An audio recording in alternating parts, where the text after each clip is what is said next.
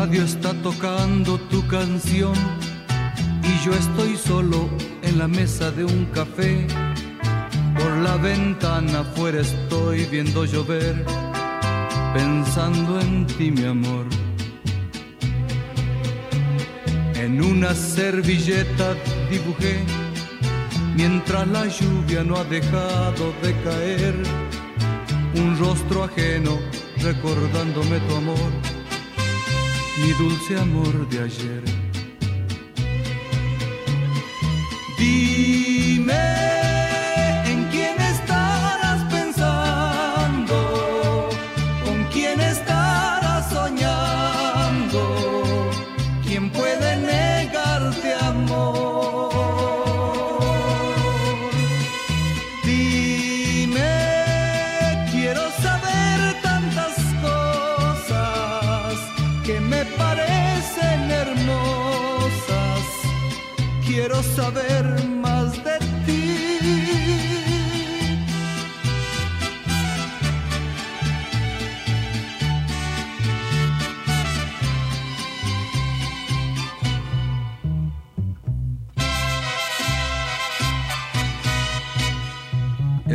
Está tocando tu canción y yo estoy solo en la mesa de un café por la ventana afuera estoy viendo llover, pensando en ti, mi amor.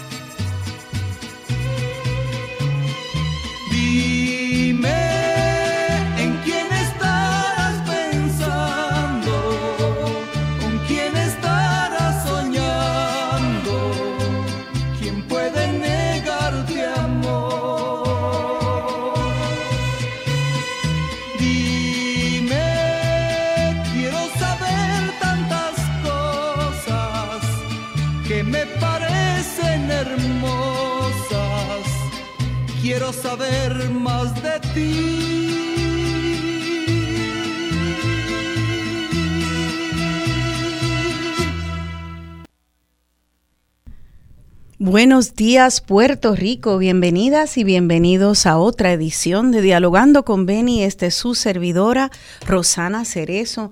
No puedo creer que ya estamos a 22 de mayo. Como va corriendo esto y el calor se va intensificando, prometiendo un verano bien calientito. Eh, bueno, pues acá en mayo como ustedes saben, en Radio Isla se ha estado anunciando y celebrando muchísimo, al igual que en otros medios, el siglo, los 100 años de la radio en Puerto Rico. Pues o sea que si estamos en el 2022, la radio llegó a nuestro país en 1922. El programa de hoy, por lo tanto, lo voy a estar dedicando a la radio. Y eh, eh, jamás pensé de verdad que yo iba a, llegar a, a la radio, que iba a ser algo tan importante en mi vida. Por eso no podía dejar pasar este siglo de la radio, porque le debo tanto a la radio para aprender de, nuestro país, para ponerme en contacto con todos los recursos maravillosos que vienen a este programa y sobre todo con ustedes que me hacen sentir el pulso de toda la gente buena de este país. Y e, este medio es uno que tiene una historia sumamente interesante, está estrechamente ligada al desarrollo de nuestro país, tanto social, cultural, económico. Y para ello, pues vamos a tener a varios estudiosos de la radio aquí en el programa. Vamos a comenzar con el compañero y colega de Radio Isla, veterano periodista Ismael Torres. Él es periodista de hace muchas décadas y Ahora también eh, es autor de un libro que se publicó recientemente, este pasado diciembre, anticipando los 100 años de la radio en Puerto Rico, llamado El País que se escucha, el cual escribió junto a Mario, eh, Mario Roche. Hijo.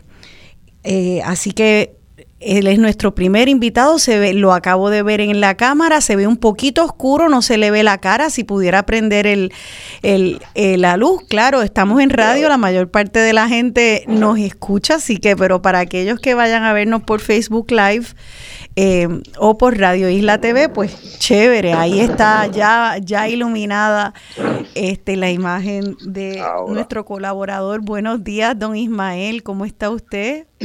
Muy buenos días, es un, privilegio eh, compartir en el espacio tuyo, que es un espacio que siempre uno trata de escucharlo, porque la agenda temática que, tiene, eh, muy interesante, eh, distinto a otros espacios, pues trae voces que tienen cosas importantes que decir, que usualmente no tienen espacio en otros, en otros medios, de modo que me, que para mí es un privilegio compartir con ustedes en la, mañana de hoy.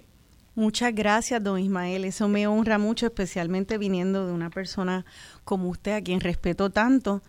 Así que gracias y bienvenido al programa Dialogando con Beni. También tenemos ya con nosotros al periodista Roberto Cortés. Él es periodista, productor y también es aficionado y estudioso de los medios. Lo ha estudiado y estudia también su evolución. Cuando pregunté quién podría comentar sobre la radio, las tendencias generacionales y los gustos, preferencias de las distintas generaciones en la radio, pues me dijeron Roby Cortés. Así que qué bueno, bienvenido Roby aquí a Dialogando con Beni. Muchas gracias, eh, un placer. Qué, qué bueno, qué bueno. El poder, el poder estar aquí con ustedes, de verdad que me, sorprendió mucho la llamada y me agradó muchísimo, así que es un placer estar aquí. Qué bien, gracias. Yo estoy escuchándolos a ellos bastante bajitos. Si me dan un momentito, voy a tratar de para poder seguir con el programa. Sí, a veces esto de, grabar eh, remoto es conveniente, a veces un poquito este, lento el arranque, pero espero poder escucharlos mejor. Y luego más adelante vamos a recibir a la profesora Anilín Díaz, ella es profesora de comunicaciones en la Facultad de Arecibo de la UPR, así que espero que Anilín pueda eh, pronto unirse a nosotros. Bueno, pues vamos a arrancar entonces con nuestro tema. Eh, me gustaría arrancar con lo básico de ese trasfondo histórico tan interesante. La canción con la cual comencé, El radio está tocando tu canción, es de un argentino llamado Leo Dan y eh, con mariachis. Entonces pensé mucho en esas imágenes que para mí pues son más bien las he recibido a través de la televisión de aquel, aquella época de los abuelos y las abuelas, donde la gente se reunía alrededor del radio, esa estampa de una familia en una sala, sentados alrededor del radio escuchando, o una comunidad entera escuchando la radio, eh, y, me hizo pensar eh, en tantas anécdotas familiares, por ejemplo, mi papá, que es aguadillano, contándome que cuando él era chiquito, pues todo se hacía por las radios no solamente se anunciaban las muertes por las radios, se escuchaba deportes por las radios, este, la gente buscaba novia y novio por las radios, se dedicaban, se mandaban mensajes ahí en el pueblo que le digas a fulana que me traiga tal cosa a la casa, o sea, era parte de esa fibra del pueblo aguadillano. Así que eh, esa, esas historias son parte de mi vida y me gustaría saber cómo son parte de la fibra de nuestro pueblo. Así que, ¿por qué no comenzamos, por favor, con don Ismael Torres? Cuéntenos de cómo llegó esa radio y cómo se fue compenetrando con la fibra de este pueblo. Pues mira, uh, haciendo una historia larga, corta, eh, como bien sabes, eh, ya a mediados del siglo XVIII eh, científicos y curiosos, más curiosos que científicos, eh, se interesan en, trabajar la radiofonía porque, como sabes, la telefonía era por cable. Luego, eh, principalmente en, en, la esfera militar, se empieza a desarrollar y se trabaja la telefonía por, por ondas, o sea, que se elimina el, cable. esto produce, es el primer paso importante para el desarrollo de las radios. el, no usar que no fuera por, por cable. Entonces, viniendo dando ese salto enorme casi de 100 años a, Puerto Rico, sí. ya entonces en el 22, el, el, el 3 de, diciembre de 1922, eh, el, ingeniero eh, Joaquín Augusti establece en Puerto Rico la primera estación de radio, pero eh, junto a Augusti había científicos y curiosos muy importantes, radiodifusores, como don Facundo Bueso, destacado en la Universidad de Puerto Rico, Enrique Camuña, Luis Resach y importante don Jesús Tepiñero, que don Jesús Tepiñero fue luego el primer gobernador designado por el presidente de Estados Unidos, el primer gobernador de Puerto Rico designado por Estados Unidos, el presidente de Estados Unidos. Pues eh, don Jesús Tepiñero era un, era un, radioaficionado eh, eh, bien activo, incluso antes eh, año y medio antes de que Agusti eh, estableciera Cacu Radio, ya eh, Piñero tenía, logró establecer una emisora de radio, pero una emisora muy pequeña que no, que no despegó, no despegó, no, no fue con, la, con el poder y con la estructura que, que se montó WKQ Radio. Don Ismael, y eh, cuéntenos entonces cuáles fueron esas primeras estaciones, si nos puede hacer como un retrato de que ah, no solo cuáles eran las primeras, sino cómo, cómo se empezó a producir la radio, qué tipo de contenido eh, eh, se empezó a presentar y cuál empezó a ser la importancia de esa difusión tan innovadora en el siglo, a principios del siglo XX aquí en Puerto Rico. Pues mira, eh, eh, eh, un dato importante creo que se debe destacar es que entre 1922 y 1950 en Puerto Rico se fundaron 24 emisoras. O sea, y, principalmente entre 1940 y 1950. todas excepto WKQ eran propiedad que esto es bien importante, eran propiedad de puertorriqueños. Y muchas de ellas se convirtieron en empresas familiares ejemplares. Eh, es importante destacar el, hecho este, que, parece liviano, pero no lo es, que fueran eh, empresarios y familias puertorriqueñas los dueños de las emisoras. ¿Por qué? Porque cuando usted tiene una emisora que se opera a nivel corporativo y, no y detrás de eso no hay una familia, en mi opinión, no se tiene el no se tiene el cuidado y la sensibilidad que hay que tener para desarrollar programación y contenido. O sea, yo yo se me hace difícil pensar que una familia puertorriqueña dueña de una emisora de radio se me ocurre pensar la familia, eh, la familia, eh, la de la de Walo, pues eh, ellos, Roy, ellos, ellos, a mí se me, mm. ahora mismo, este, está la familia Chilla. Sí, sí, la, la, Chilla, Roy. La, la, familia Chilla, ya. yo dudo que, que, que ellos permitan eh, que en su emisora se promueva la vulgaridad. Mm. Y, y, ¿Por qué? Porque ellos, eh, la emisora la oyen sus hijos, la oyen sus familiares, la oyen su comunidad, la, la, oyen sus amistades, en fin. Bueno, eh, eso, ese concepto es interesante que empezó con, con familias, obviamente ya son unos conglomerados a, a veces hay familias y pequeños grupos, otras veces son unos mega conglomerados eh, mediáticos eh, internacionales, pero me gustaría saber, eh, más allá de esto de, la familia, esta parte de la producción y el contenido que se empieza a hacer en el momento del boom y de la creación de, de la radio. Creo que Robbie está moviendo la cabeza, así que me gustaría darle un turno a él. Seguro, seguro. Mira, eh, eh, miren, yo creo que hay que tener claro es esto. Eh, la radio cuando, cuando comenzó no existía un molde de, cómo hacer radio. O sea, incluso cuando comenzaron las emisoras de radio, y, o sea, lo que es el, el, hecho del inalámbrico, que es la magia esta de, de convertir tu voz en energía electromagnética por ejemplo, lo estoy haciendo aquí con mi micrófono. Claro. Es, es, el hecho de que, de que te pudiese escuchar a alguien más allá eh, de, la montaña, de, lo que tú pudiera, de lo que pudiera alcanzar tu voz.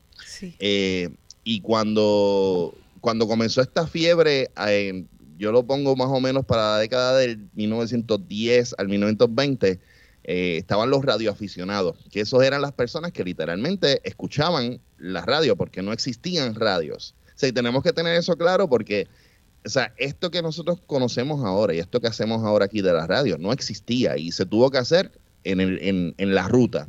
Cuando comenzó WKQ eh, en el 1922, incluso que comenzó en diciembre, sus primeras pruebas fueron desde el mes de agosto.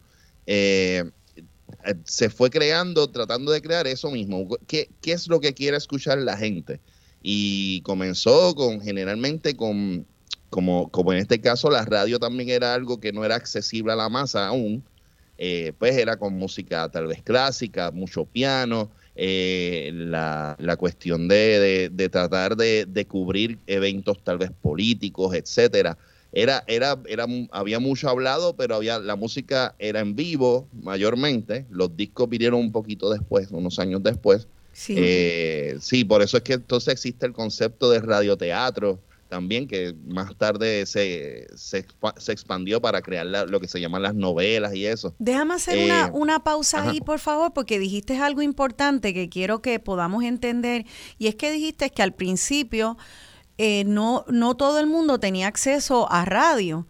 Así que pues tal vez había un contenido que no era para una masa, no era dirigido a unas masas, así que pues tal vez eran estos productores decidiendo de acuerdo a sus preferencias personales o, a las preferencias de aquellas personas que tuvieran suficientes medios económicos para comprarse un aparato de radio, porque me imagino que eh, al principio, como en esa década de los 20, tener un radio era un lujazo, ¿verdad?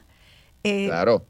Y, y, lo interesante es que, por ejemplo, en el caso de WKQ, que fue de las primeras eh, en, en, en, América y en el mundo, pero por lo menos en, vamos a poner ante las primeras 20. Mira eh, para allá. Su señal, aunque no era súper potente, como no había ni muchas emisoras, llegaba fácil a Estados Unidos. E incluso verificando yo oh. revistas de aficionados de la radio de la década de los 20 y los 30, eh, existen programación eh, para, por ejemplo, emisoras de Chicago, Nueva York, y aparece WKQ y aparece eh, oh, el piano de tal artista, la voz de tal persona, y aparece literalmente la programación de esas revistas de, de radioaficionados, que eran literalmente, o sea, pero para, para entender el hecho de que, de que nuestro talento también se escuchaba allende a los mares, y, y eso también es importante entenderlo. Fantástico. O sea, fue como nuestro primer Facebook, así. sí, claro. Era la gran cosa, era como un Bluetooth, eh, como un Bluetooth para, la, para el siglo XX, porque no tenía ese cable y se podía comunicar bastante lejos. Así que llega llega eh, la, esta, la radio a Puerto Rico y se empieza con estas telenovelas, música dentro de los estudios, que es lo que hemos visto, ¿no? Eh, y también lo que mi papá me contaba era de mucho intercambio cultural entre países latinoamericanos. Eh, yo quisiera que don Ismael nos cuente un poco eh, cómo es que empieza tanto culturalmente como socialmente a cobrar importancia a la radio, o sea, ¿qué función tiene? Porque estoy pensando, ok, 1922, los americanos acaban de, instalarse en la isla hace muy poco tiempo. y de repente viene un medio tan potente de difusión y de comunicación como la radio. Wow, yo pensaría que esto puede tener un efecto político y cultural bien, bien fuerte. ¿Qué nos puede decir de, de e, ese momento en el que la radio entra? Porque es un momento histórico donde el país está en muchas transiciones de estar bajo un imperio español a estar bajo el imperio eh, de Estados Unidos, de estar bajo, eh, eh, de pasar de una sociedad agrícola a una más moderna. están pasando muchas cosas y la radio está ahí creciendo con este país. ¿Qué nos puede contar, don Ismael? Bueno, lo, lo, de, lo de la transición realmente empieza a partir del 40, pero eh, desde, el mil, desde 1898 hasta el 40, bueno, y después siguió, pero Puerto Rico era un país bien, bien, bien pobre, pero bien pobre. O sea, eh, por eso lo que ustedes mencionaban hace un rato, eh, en las comunidades a veces había una familia en 100 casas, una familia que tenía un aparato de radio. Y entonces la gente se reunía afuera y a escuchar la radio y la, y la gente de la casa prendía el radio y, los vecinos se acercaban a escuchar la radio.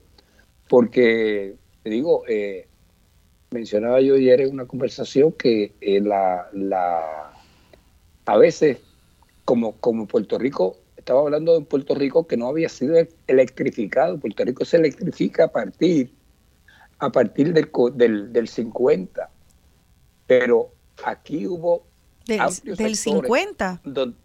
donde no había energía eléctrica. Wow. Y entonces, pues lo que pasaba era que la gente que tenía un radio era un radio de batería. Y la batería de ese radio era más grande que el radio. Y a veces la batería costaba más que el radio. Eh, entonces la gente lo que hacía era que, que prendía el radio muy, muy, muy moderadamente para, que la, para, evitar que la batería se le gastara. O sea, Qué interesante, pero yo quisiera volver a hacer hincapié, que así que es un país pobre. Es un país pobre, muy, muy pobre, muy pobre. Sí, las imágenes que hemos visto de esa pobreza de niños descalzos con las barrigas llenas de lombrices, este, las chozas, eh, había ese tipo de pobreza. Y quiero insistir en la pregunta, wow, pues entonces llega un aparato que no todos pueden comprar, pero poco a poco va creciendo el acceso, aunque sea comunitario, aunque sea caminar a casa de ah, alguien o a una tienda. Entonces, ese contenido, ¿cómo es que ese contenido va eh, afectando lo que esa gente pobre, esa masa pobre escucha? Cómo es que se va alimentando, cómo va creciendo la cultura, qué se va, qué interacción empieza a haber, cuál es el contenido. De eso va a tratar nuestro próximo segmento porque nos tenemos que ir a la pausa. Pero quiero que vayan eh, pensando en esas anécdotas para poder entender en ese comienzo qué estaban escuchando nuestros boricuas, eh, qué voces entraban y qué voces no entraban. Vamos a seguir hablando sobre la historia de la radio en Puerto Rico que está de cumpleaños.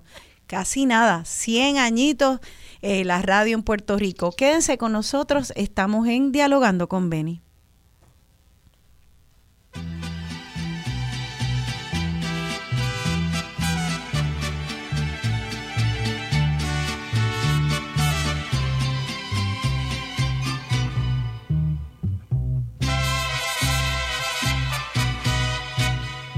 El radio está tocando tu canción y yo estoy solo en la mesa de un café. Por la ventana afuera estoy viendo llover. Radio Isla 1320, celebrando los 100 años de la radio en Puerto Rico. Únete a la celebración entrando a radioisla.tv y Radio Isla Móvil. Somos tu sentir, el sentir de Puerto Rico.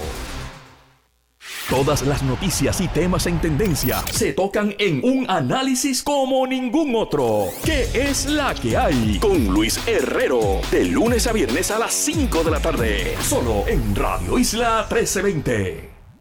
Festival Casals, el festival más prestigioso de Puerto Rico, del 21 de mayo al 4 de junio en el Centro de Bellas Artes Luisa Ferré. Músicos locales e internacionales se darán cita en siete eventos, comenzando con el virtuoso pianista Jeffin Brofman, el trío Reverón, la Orquesta Sinfónica de Puerto Rico junto a nuestra soprano Larisa Martínez y el estelar violinista Joshua Bell, Coralia, el chelista Santiago Cañón y la guitarrista Andrea González, culminando con Ana María Martínez y Rafael Dávila en la ópera Carmen. Busca los programas de esta edición del Festival Casals en nuestras redes y consigue tus boletos en Centro de Bellas Artes y Tiquetera. Auspicia Radio Isla 1320. Escuchar tus programas favoritos ahora es más fácil, rápido y conveniente. Descarga la aplicación Radio Isla Móvil y busca el formato podcast de Dialogando con Beni con Rosana Cerezo. Escúchalo donde quieras y cuando quieras. Radio Isla 1320, el sentir de Puerto Rico. Radio Isla 1320, representando el calibre radial de Puerto Rico en el mundo entero. Búscanos en radioisla.tv y únete a la celebración de los 100 años de la radio en Puerto Rico, porque estamos contigo al 100. ¡Oh, Huasteca, qué linda eres.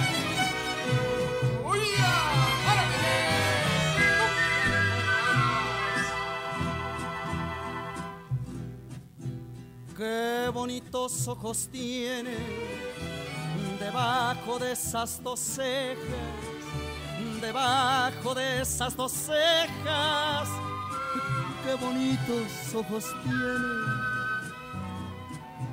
tiene. Ellos me quieren mirar, pero si tú no los dejas, pero si tú no los dejas, ni siquiera parpadear. Malagueña salerosa, besar tus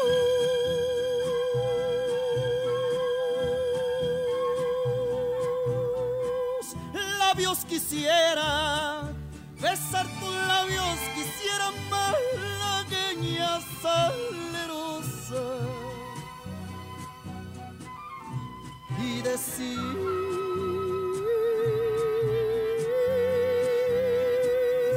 niña hermosa era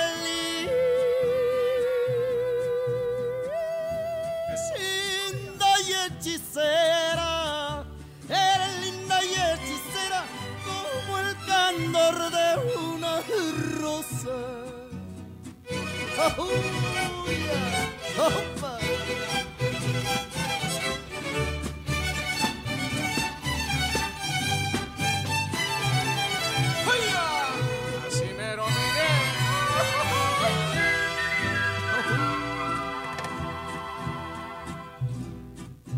Con tus ojos me anunciabas que me amabas tiernamente, que me amabas tiernamente. Con tus ojos me anunciabas, ingrata me traicionabas cuando de ti estaba ausente, cuando de ti estaba ausente, de mi pasión te burlaba. Malagueña salerosa, besar tus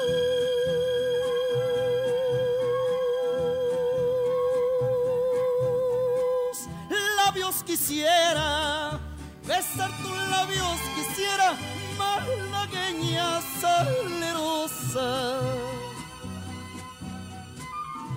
Y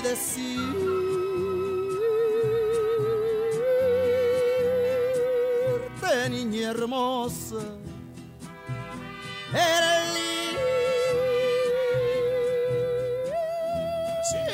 linda y hechicera, era linda y hechicera como el candor de una rosa, como el candor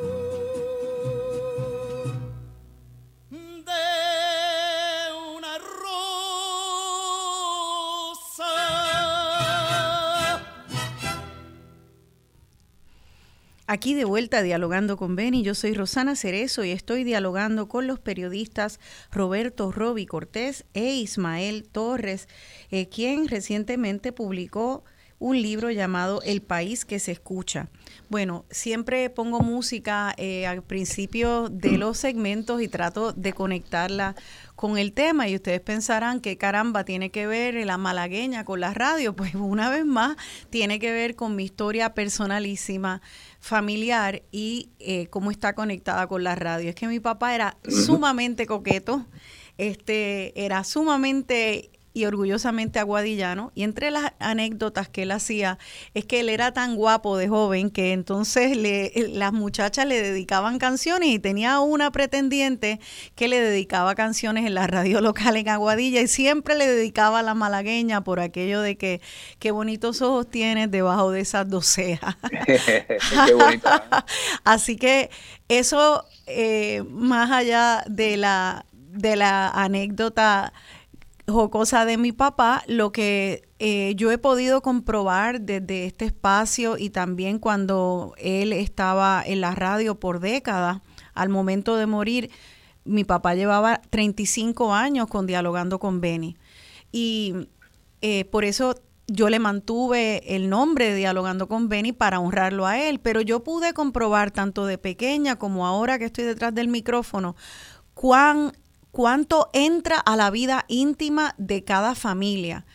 Eh, que tiene un impacto que es que te acompaña por lo mismo de que son ondas radiales y tú puedes llevarte ese pequeño radio ya una vez eh, se llega a nuestros teléfonos o en un pequeño radio, puedes llevarlo contigo o en el carro y te acompaña de una manera que la televisión no te acompaña.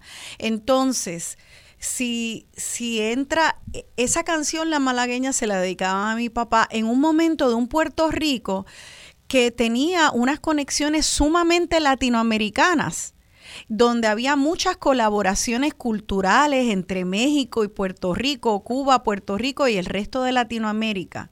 Y por eso traigo la canción como pie forzado a hablar de es que me está muy interesante ese papel que tiene que haber jugado, desempeñado el radio en mantener nuestra cultura hispana y latina en un momento donde los americanos están completamente instalados y hay una campaña de americanización, por eso lo de Mr. y Mrs. en las escuelas y en todas partes.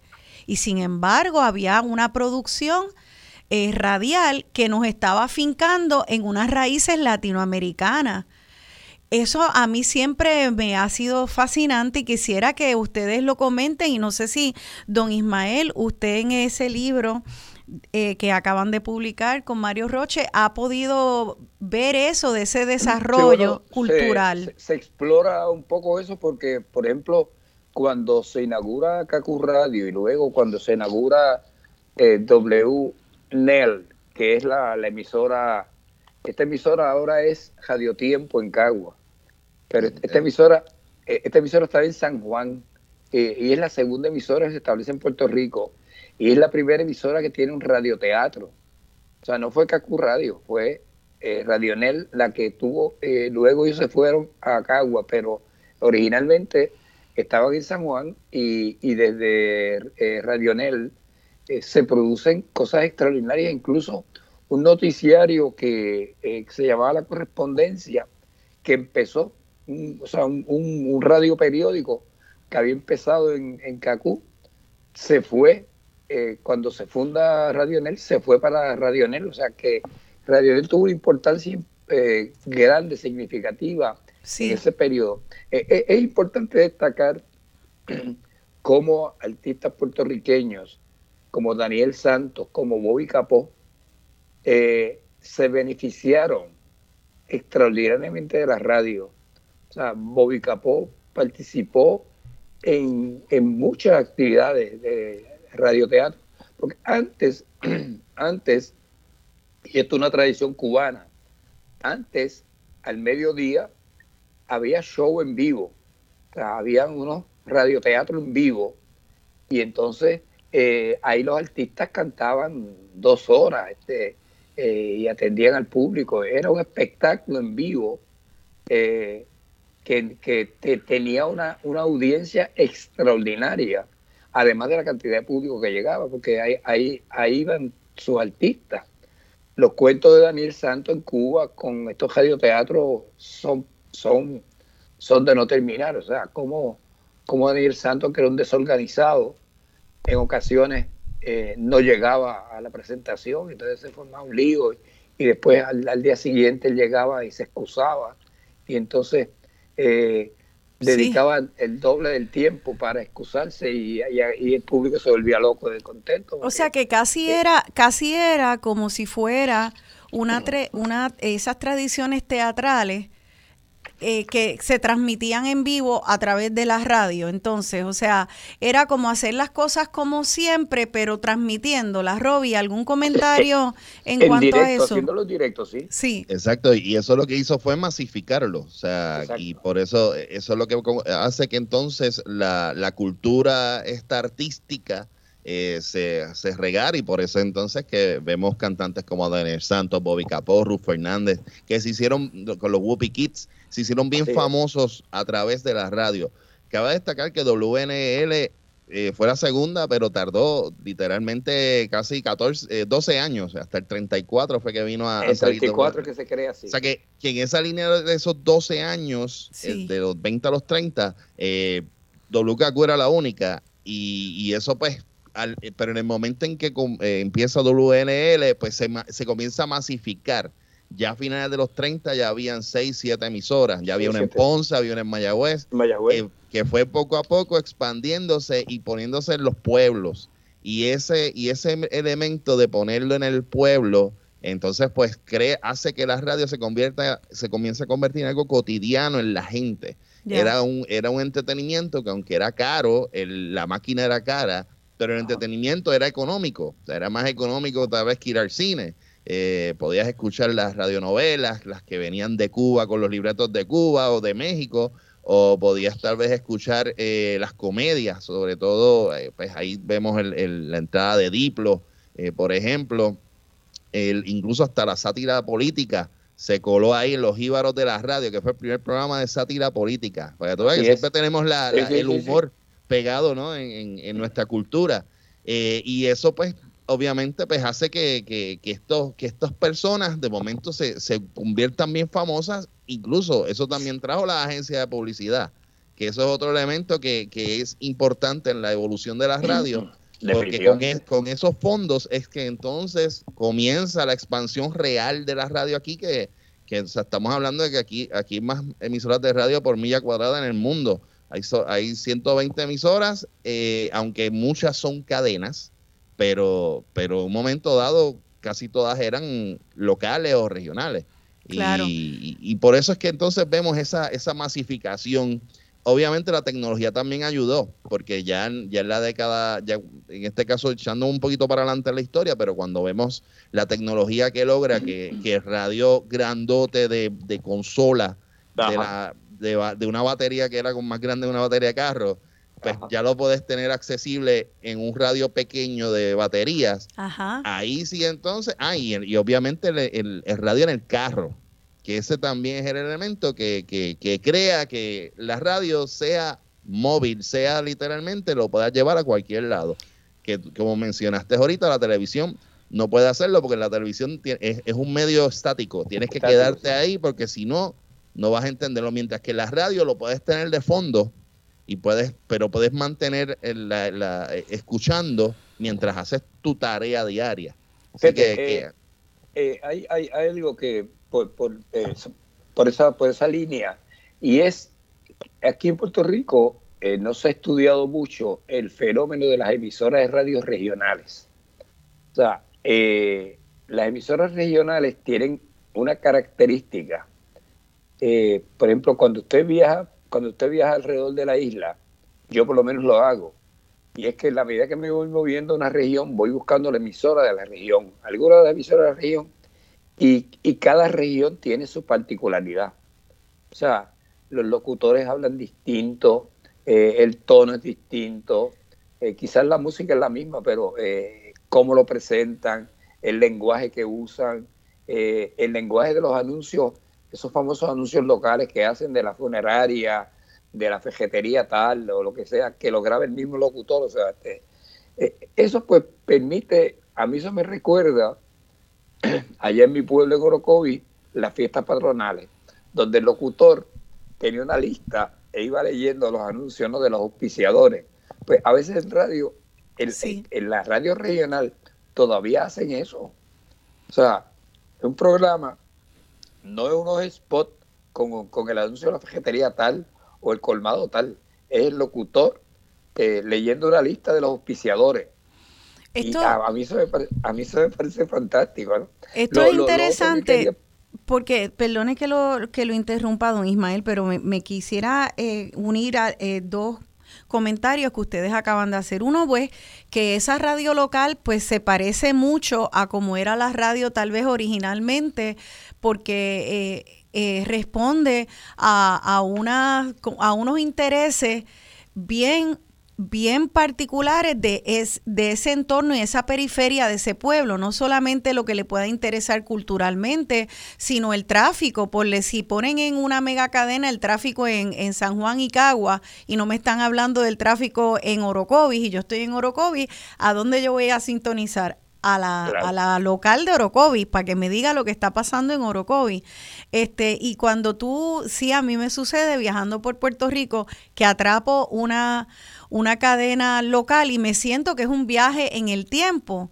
Y la conexión que quiero hacer es porque precisamente se escucha todavía en la radio local de, de pueblos del interior de la isla, fuera del área metro, se escucha un tipo de mercadeo eh, de empresas locales y hecho con un estilo y unas voces que eh, tiende a ser como más antiguo.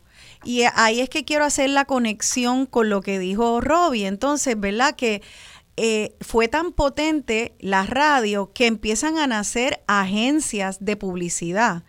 Esto quiere decir entonces que antes, por ejemplo, si tú querías comprar un jabón y te querían vender un jabón, mira qué bueno es, tendría que haber un vendedor puerta a puerta con el alcance que pudieran tener las piernitas de ese vendedor. De repente llega eh, esta, o rótulos que pusieran, pero de repente llega este medio que puede masificar ese, ese anuncio y ese poder de convencimiento y de persuasión estalla entonces en un, todo un eje de economía, porque el mercadeo entonces tiene que, que obviamente volverse una parte importante de esta nueva economía moderna puertorriqueña. Me suena a mí que entonces el radio tiene que haber sido un catalítico importante, eh, ¿verdad? Eh, yo, creo, yo creo, yo creo que es importante lo que usted dice, porque, por ejemplo, eh, solamente los periodistas románticos como yo, pensamos que entre menos anuncios tienen medio, mejores porque hay más contenido. Pero perdemos de perspectiva de que la primera publicación que se hace, de la que se tiene conocimiento, era una hojita, una hoja llena de anuncios. Luego esa hojita llena de anuncios, donde se anunciaba todo, se empieza a rellenar con noticias, no es al revés, o sea, no es una, ah, no es una hoja con noticias, que se empezó a llenar con, comerciales. ¿sí? Que era una hoja de comerciales que se llena con anuncios. Lo que quiero decir con esto es que a veces, y en la historia de la radio uno se da cuenta, eh, cómo los, los que crean la radio están, están muchos de ellos entusiasmados con el poder económico de hacer negocio que tiene la radio. O sea, la publicidad en la radio eh, fue una, una, la explosión que hubo, eh, principalmente en Estados Unidos, con la, con, la, con la publicidad a través de la radio fue una cosa extraordinaria. Y entonces, eh, a veces nosotros que somos románticos, no creemos, mire, pues hacemos un programa y entonces nos, nos sentimos como medio incómodos cuando nos meten cinco, cinco, minutos de anuncio en, en, cada segmento, ¿no? pero no, no, no, es que eh, como decía un amigo, no hay fines de lucro, es que hay gastos que pagar. y, entonces, pues, esas cosas hay que entenderlas así. Claro, eh, Roby, ¿algún comentario en cuanto a esto, este poder económico de la radio desde, su, desde sus inicios? Claro, eh, como mencionan, la, incluso la creación de una de las estaciones de radio aquí, WIAC, se hizo debido a eso, a la creación de entonces eh, West Indies Advertising, que era la, la agencia de policía. Exacto, que ahí estaba el papá de Tommy Muñiz, eh, que fue quien, quien creó esa estación. Pero en ese, en ese caso, la FCC, la Comisión Federal de Comunicaciones, también ha tenido que influir en eso, porque las reglas de la radio también, o sea, el hecho de que nosotros estemos transmitiendo, que ustedes están transmitiendo, por ejemplo, en el 1320, es que tienes una licencia y tienes unas reglamentaciones y que son las mismas que rigen lo que nosotros podemos mencionar, en este caso la cuestión de buen gusto, etcétera. Eh, también tiene que ver con la cuestión de la publicidad. La publicidad cuando comenzó en radio era generalmente, por lo menos en los programas, era un solo eh, anunciante. Por eso era que tenías programas que tenían el nombre del producto. Sí. Era, tenía, eh, por ejemplo, dejar pensando yo así, que si el, el, programa Camay o el, en este caso en televisión el Show Ford, que era en Telemundo, pero que eran auspiciados por una sola entidad que ponía sus anuncios entre medio de las intervenciones. la taberna india. La taberna india. Exactamente. Ya luego, con, con, la evolución de, de los medios, eh, me especifico en la radio, pues entonces la FCC crea unas, unas eh, pautas para entonces cambiar ese sistema a uno segmentado para que entonces la agencia, eh, la agencia, en vez de comprar el espacio grande, compraban los spots, los famosos spots o, pautas publicitarias, que, ahí entonces comienza ese, ese evento de, nosotros poder tener este bloque de anuncios con distintos productos y anunciantes. A mí me encanta la cuestión de la radio regional eh, y es algo que suena raro, pero la cuestión de la funeraria, o sea, en ah, no, escuchar la radio local y tú te enteras quién fallece. Sentida nota de duelo. de duelo. Exacto, ha fallecido fulano de tal, eh, sus eh, familiares, amigos, o sea, es algo bien, bien de pueblo y yo creo que esa también es parte de la misión primordial de la radio, es servir a la comunidad. Pero yo creo, yo creo, ah, yo creo, eh, aprovechando eso que tú dices, este, yo creo que la emisora y en San Juan hay muchas emisoras cometiendo, en mi opinión, ese error, es que no se dirigen a nadie. Entonces, eh, si usted no se dirige a nadie, pues se corre el riesgo de que nadie le escuche. Pero, por ejemplo, usted se coge una emisora regional, y digo lo regional porque es que a mí me fascina la emisora. La emisora regional, hay un problema de aguas negras en la comunidad tal. Eso se anuncia ahí, se dice. El, el dispensario del pueblo va a estar vacunando tales y tales días, eso se dice ahí. Eh, el alcalde va a estar eh, haciendo tal cosa en tal sitio. Eso se dice ahí. Eh, la escuela tal tiene tal programa o va a hacer tal cosa. Eso se dice Yo creo que usted... el, el público es un mensaje muy directo a la comunidad. Y, creo que hay muchas emisoras que han perdido, en mi opinión, han perdido rumbo respecto a eso. Bueno, este es interesante porque yo creo que lo que está diciendo don Ismael, es algo que ya se ha descubierto en esta nueva generación con personas también especialmente en el terreno de la radio digital y de los programas de radio digital que llamamos podcast, que al igual que las redes sociales, pues ya la cualquier persona eh, puede hacer un canal de televisión por YouTube o una cadena de radio, ¿verdad? Por por, desde la sala de su casa. O sea que la tecnología sigue avanzando y con ella se va transformando la manera de nosotros hacer radio, los contenidos que llegan. Y eh, en esto de los podcasts es muy interesante porque estaba leyendo yo sobre podcast y resulta que mientras más específico y más de nicho es, que es lo que está diciendo don Ismael, pues más puede, tú pensarías, ay, ¿quién va a escuchar algo tan específico? Pero es muy interesante en los estudios de podcast exitosos, por ejemplo, en Estados Unidos y alrededor del mundo, podcast solo sobre este historias, historias de horror o historias de crimen. Eso se ha vuelto súper, súper popular. Este, este podcast forense, como quien dice. Y de repente. pero, yo, pero, yo, creo que eso es una respuesta en parte a eso mismo. O sea, porque e, esta, esta cuestión de la, de la de la comercialización de, la, de, la, de la radio en el sentido de que se han convertido en grandes cadenas y no miran, o sea, mirando el, macro y no el micro, para decirlo así. Claro. Ha, ha creado entonces esta respuesta por parte de la misma audiencia de que, es, de que hay, una, hay unos muchos temas de los cuales no se tocan en la radio, con, eh, la radio tradicional que, que, tienen, su, tienen su gente. Y, yo creo que esta, esta cuestión de, del acceso a la tecnología que, tienen, que tenemos ahora eh, nos democratiza un poco eso, ¿no? Nos da, nos da ese poder que antes solamente tenían estos medios grandes de, de poder entonces llevar esos temas y tienen, y tienen su audiencia porque pues aquí nosotros hablamos de todo, ¿verdad? Y, y, yo creo que, es importante, ¿no? Yo creo que también es una respuesta a ese estilo de radio eh, homogéneo, que todo es lo mismo, eh, algo empaquetado que no, que, no, que no va a una audiencia en específico, sino que trata de ir a todo el mundo. Claro. Y, que se pierde, se pierde esa esencia. Claro, claro. Y es conocer eh, tu público y la demográfica y lo que, lo que quieren.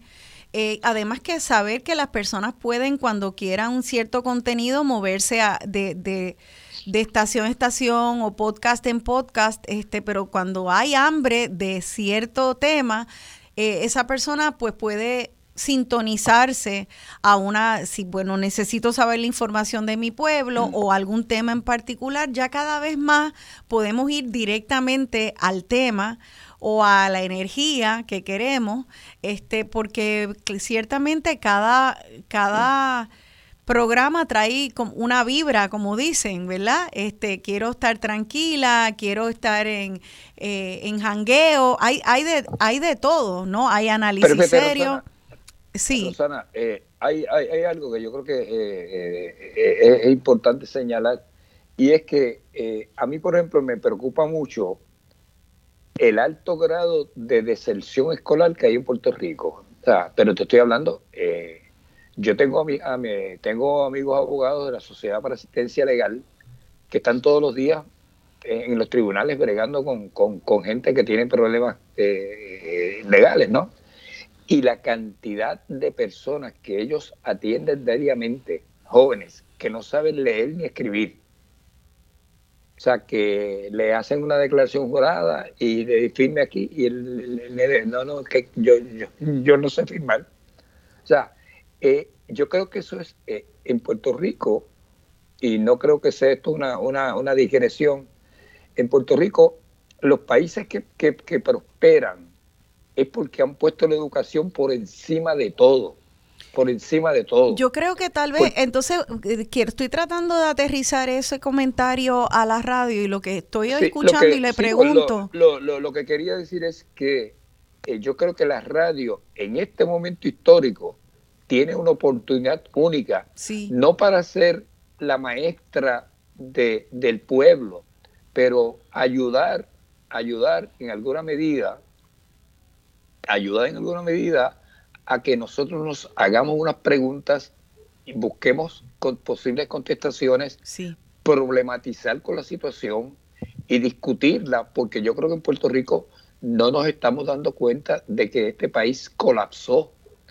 O sea, Puerto Rico está casi como Haití, donde no hay gobierno. y yo, yo creo que, eh, que uno de, la, de los aspectos que me interesó mucho de entonces del libro es precisamente, hablando de ese colapso, cómo se cobró importancia la radio después de la tragedia del huracán María y que ahí cuando colapsa todo el sistema, literalmente toda la infraestructura, eh, la línea, la balsa de vida de este país fue la radio, porque cuando las personas no teníamos ni internet ni electricidad, eh, pues entonces podíamos todavía sintonizar por un pequeño radio y fue crucial, igual que ir a comprar agua, comprar baterías para ponerlo en un radio para enterarnos de lo que estaba pasando.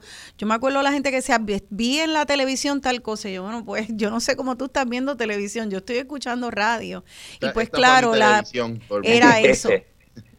Eh, así que eh, eh, la radio, claro, sigue sigue cuando uno piensa, bueno, estará en riesgo de extinción, sigue evolucionando al punto de que pensábamos que iba a ser la televisión la que iba a, desplazar a la radio.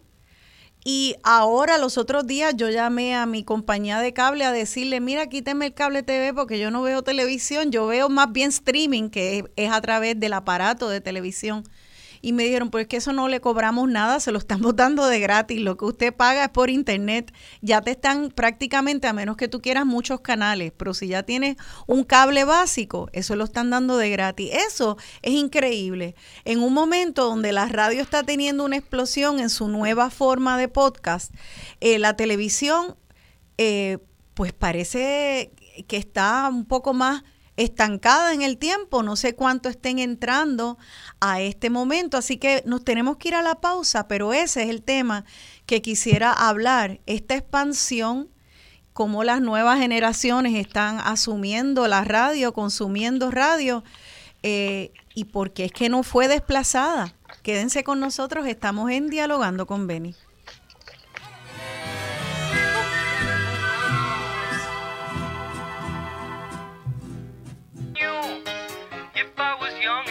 stop you coming through.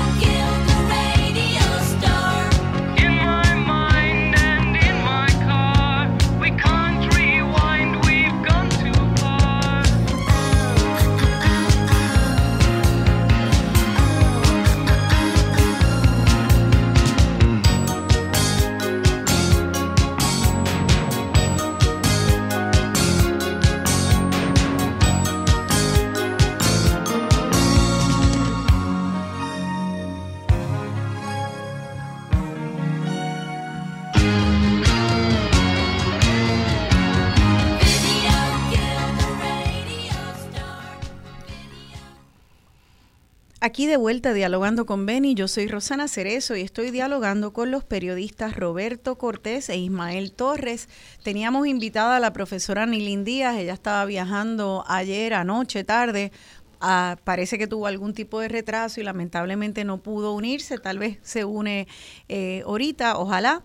Eh, esa canción la pongo a propósito como parte de, pues para arrancar la conversación, porque les pregunté sobre la sobre eh, la razón de que a pesar de todos los pronósticos de que la radio sería desplazada por la televisión, así parecía que iba a ser, y mucha gente, y esa canción lo dice en su título, Video Killed the Radio Star. El video mató a la estrella de radio. Esa canción tiene la fecha de 1978.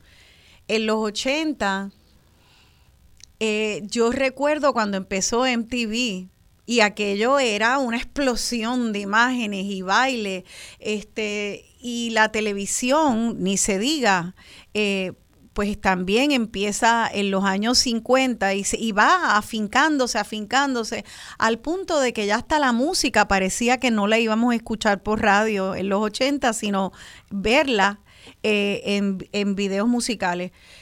Por eso es que esa canción, fechada de 1978, pronostica, se chavó la radio.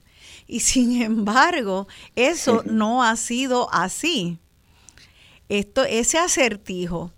Eh, ¿Por qué? Porque a pesar de todos los pronósticos, la radio sigue, porque tú pensarías, contra la televisión te puede dar todo lo de la radio y mejor porque es con imágenes. Así que con como radio en esteroides.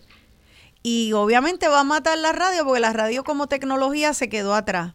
Entonces, lo que pasa es que la radio, ¿qué pasó? La radio, la radio tiene una característica que la televisión no la tiene.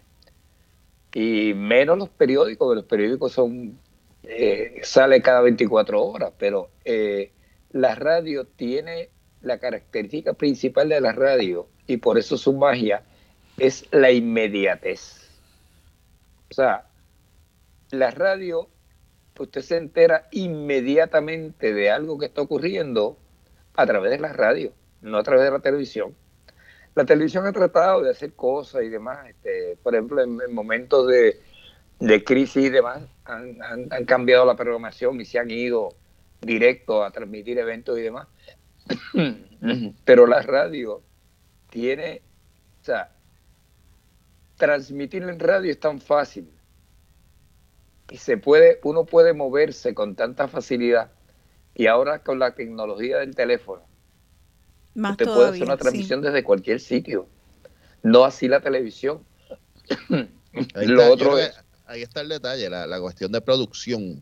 Exacto, entonces la, la otra cosa es que producir para televisión cuesta muchísimo. O sea, producir media hora de televisión cuesta mucho. La radio, los costos son mínimos. Ya. Los costos son mínimos. Y eso, pues, me parece que, es importante. Yo, yo dudo, y con lo que decía ahorita, con la cantidad de sectores escolares, cada vez con menos gente eh, educada, eh, la gente lo que oye es radio. O sea, si no sabe leer, ¿cómo va a leer un periódico? o sea, este, eh, va, va a depender mucho de la, de la radio. Y cada vez, y más allá, cada vez hasta personas que saben y sabemos leer, me incluyo, uno de los retos con las redes sociales es que la gente está dejando de leer y yo misma me he dado cuenta que consumo más noticia en el, a través de mi teléfono a expensas de muchas veces de leer, aunque yo estudié literatura y leyes y pues le he leído mucho en mi vida. Eh, pero hay como una transición, y estoy defendiendo ese espacio de leer mis libros, pero hay una transición eh, generacional, ciertamente, donde mucha de esta generación le está entrando la información por los ojos y por la y por los oídos. Este a través de estos medios sea eh, pero siempre digitales entonces yo quisiera hablar de esas tendencias generacionales. Eh, Robbie ¿Por qué, no murió la radio y cómo es que esta juventud está asumiendo la radio y manteniéndola viva? No, y, si supieras lo asustados que estaban todos los talentos de radio cuando llegó la televisión a Puerto Rico, porque muchos decían, yo no sirvo para televisión porque yo soy feo, yo soy fea, o que o la, la voz no representaba la imagen.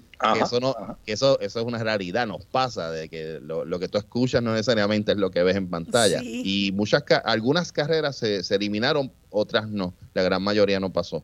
Eh, ¿Qué pasó aquí? Yo creo que hay dos elementos. Tiene, además del elemento de la tecnología, de la, de, del hecho de poder ver eh, lo que antes tenías que, que imaginártelo que antes tú tenías que imaginarte la novela eh, cuando la escuchabas en la radio y escuchabas a Tarzán y todos estos programas. Ahora tienes la oportunidad de, verlos.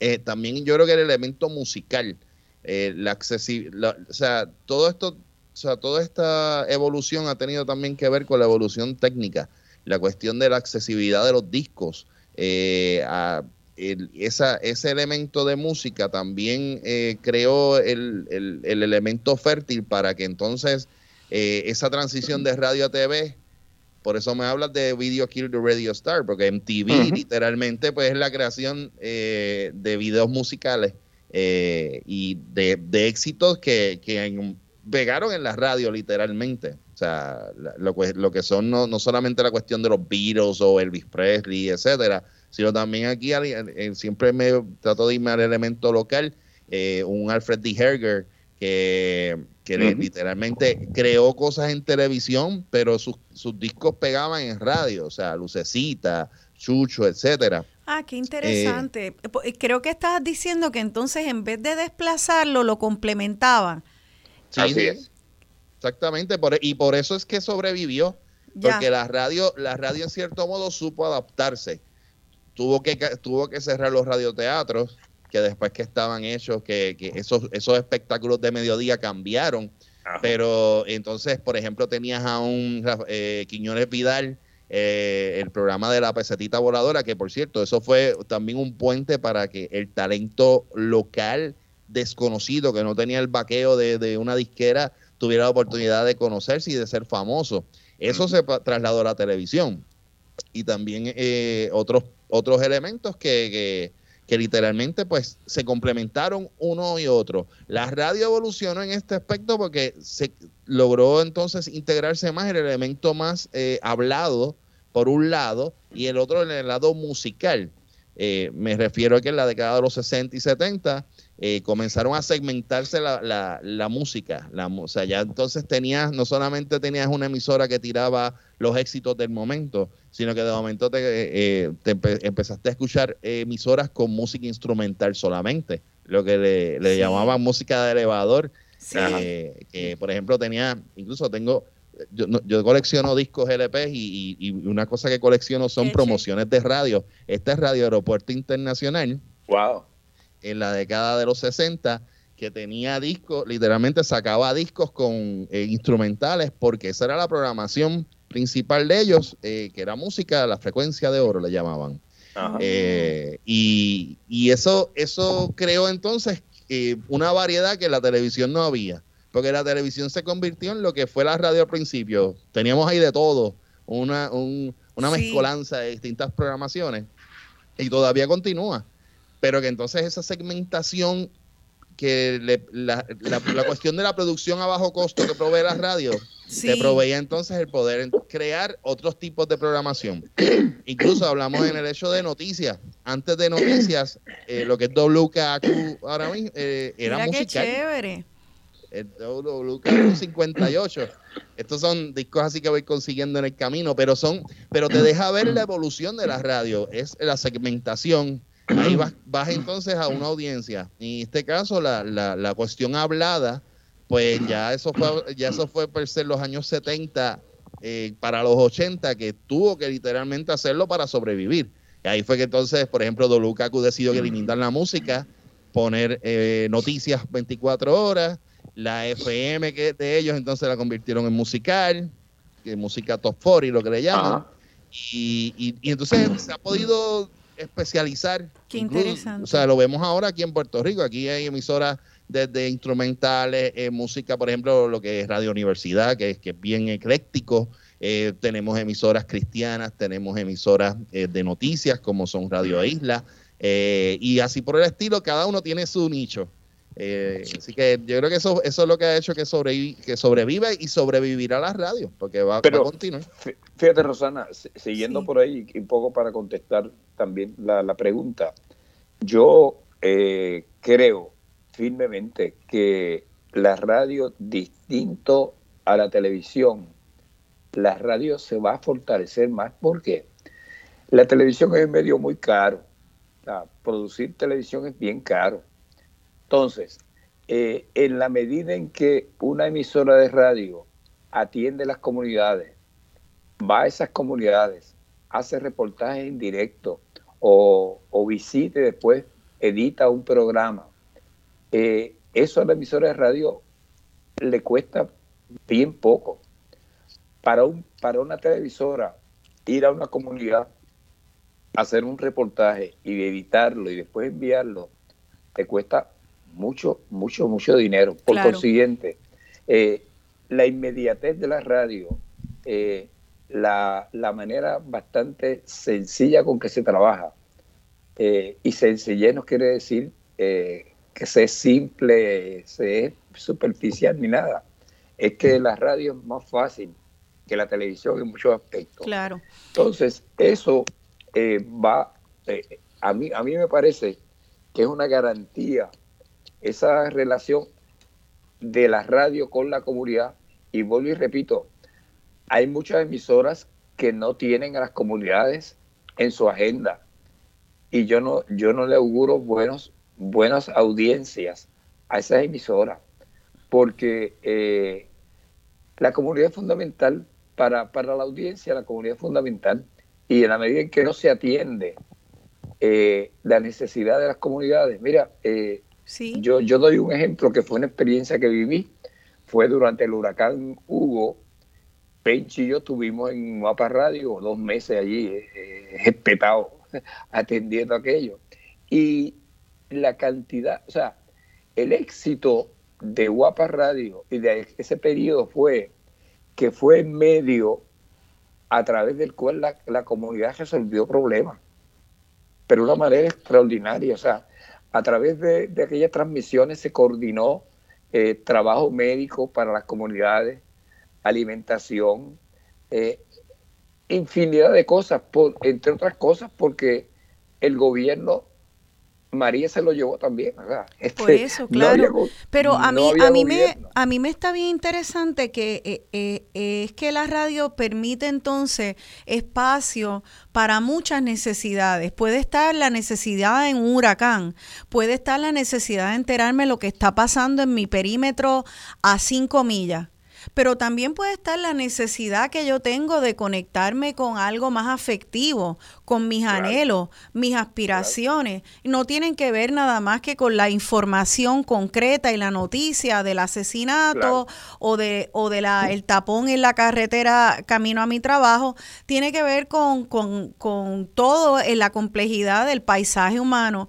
Y eh, lo que es interesante es cómo eh, la radio también ha entrado ahí y ahora tanto, tanto con radio tradicional como en podcast, la gente está pudiendo llenar esas necesidades. Y me consta que mi hija, eh, que, que, tiene veintipico de años, eh, lo que más consume es podcast hablado, porque ella va buscando noticias de voces que a veces se excluyen en los medios tradicionales o comerciales y ella lo va a encontrar y sabe que lo va a encontrar en podcast. Por eso me interesa ese comentario, eh, que en términos de lo que está consumiendo, tú has podido ver eso, que están consumiendo los más jóvenes. Eh, eh, ¿Siguen escuchando la radio tradicional así en aparato?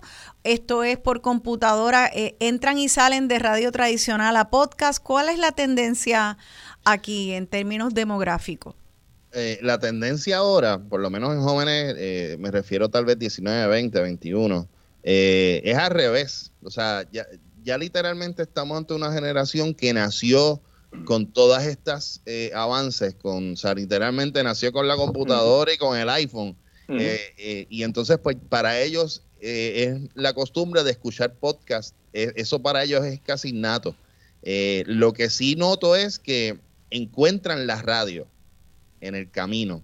Que, entonces, por ejemplo, yo, ya a veces voy a, salones o a dar alguna charla o algo y llevo, siempre llevo mi radio, porque este radio me acompañó en el huracán, me acompañó en un montón de ocasiones, porque yo, yo lo utilizo porque, porque en algún momento el teléfono se va, pues tengo el radio para, para escuchar. Incluso aquí yo me entero de muchas cosas a veces primero que en, que en redes porque también la, radio se convierte en un creador de noticias a través de, las entrevistas que uno realiza a los distintos, a los diferentes políticos o a las personas de, pues, que, crean la noticia. La noticia nace de la radio.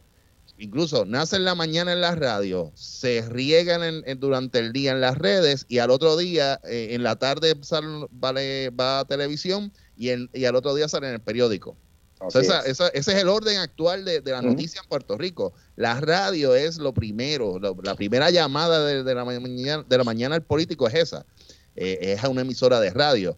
Y, los jóvenes están descubriendo entonces que, literalmente la radio se ha convertido en la raíz de, de muchos de los temas que se terminan discutiendo y les ayuda a entender un poco más a veces la, la, complejidad de temas que nosotros vivimos aquí en Puerto Rico, porque pues, vivimos ante una realidad conjunta de control fiscal, con corrupción, etcétera, y, y esa, esa curiosidad de, de, de, conocer más esos aspectos, pues entonces te da la oportunidad de no solamente escuchar el podcast como, como hace tu hija, sino que tal, vez, tal vez escuchar a, a, una persona que esté analizándolo o que esté comentándolo a través de la radio. Claro, o sea que eh, se complementan este, entonces, eh, otra vez se complementan. Eh, Rosana, sí. creo que es importante señalar, puntualizar que demográficamente el país está cambiando significativamente. O sea, El, el cono,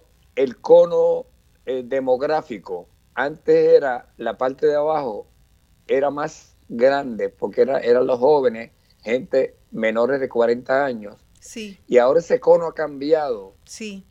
Y el cono mayor es de gente mayor de 40 años. Eso significa que eso va a tener un impacto grande en la programación de la radio. O sea, hay que empezar a programar para esa gente.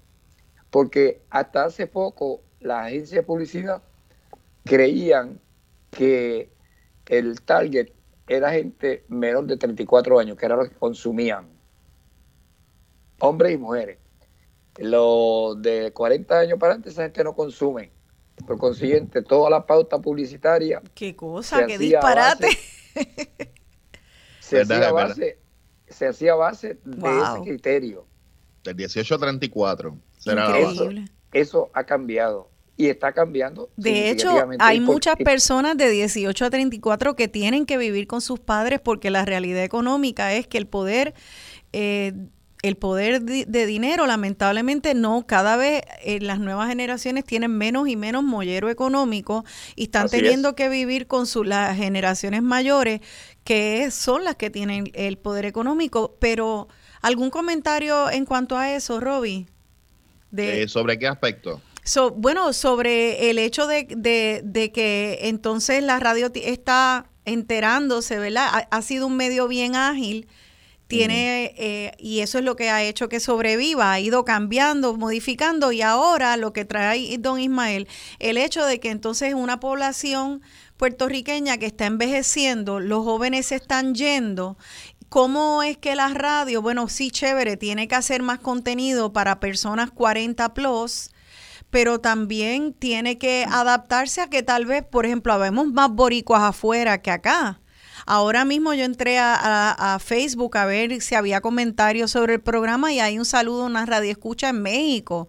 Otras personas nos están escuchando en todos los estados de Estados Unidos. Así que tal vez hay más gente joven allá que nos está escuchando. Hay una mezcla. Eh, sí, pero mira, eh, es, tanto en todos lados. Eh, yo creo que es importante señalar, se lo digo por experiencia propia.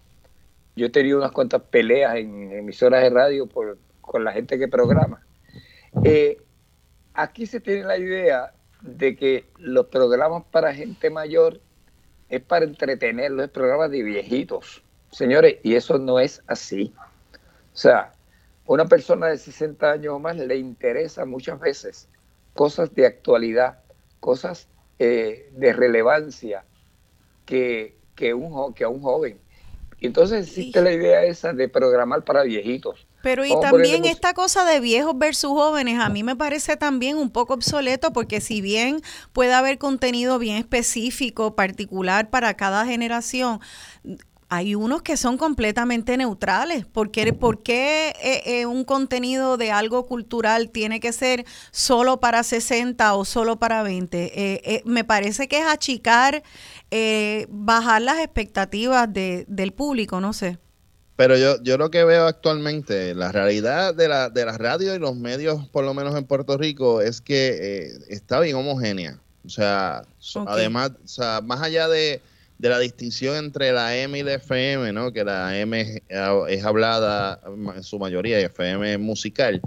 La, la variedad que existe no existe. O sea, la gran mayoría de las estaciones que tú escuchas tienen literalmente la misma música, en el mismo orden, y no, no teniendo la oportunidad de, de nosotros, o sea, nosotros que vivimos en la era del Spotify, que nosotros podemos escoger nuestro estilo, lo que nos gusta, yo noto que en eso la radio necesita ponerse las pilas eh, para ofrecer una mayor variedad y en parte apelar a esos mercados. o sea, lo, que dice Ismael es cierto. O sea, aquí, aquí se apela a un mercado de, de 18 a 34, tal vez un poquito más arriba a 35 a 44, pero más allá de eso, o sea, no, no hay, hay muy poco más allá de tal vez incluso, yo creo que hasta a lo mejor emisoras locales o regionales están cubriendo ese nicho, pero yo creo que hace falta que, haya eh, radiodifusores eh, eh, con, esa, que, tienen tal vez esa capacidad y esa fuerza de poder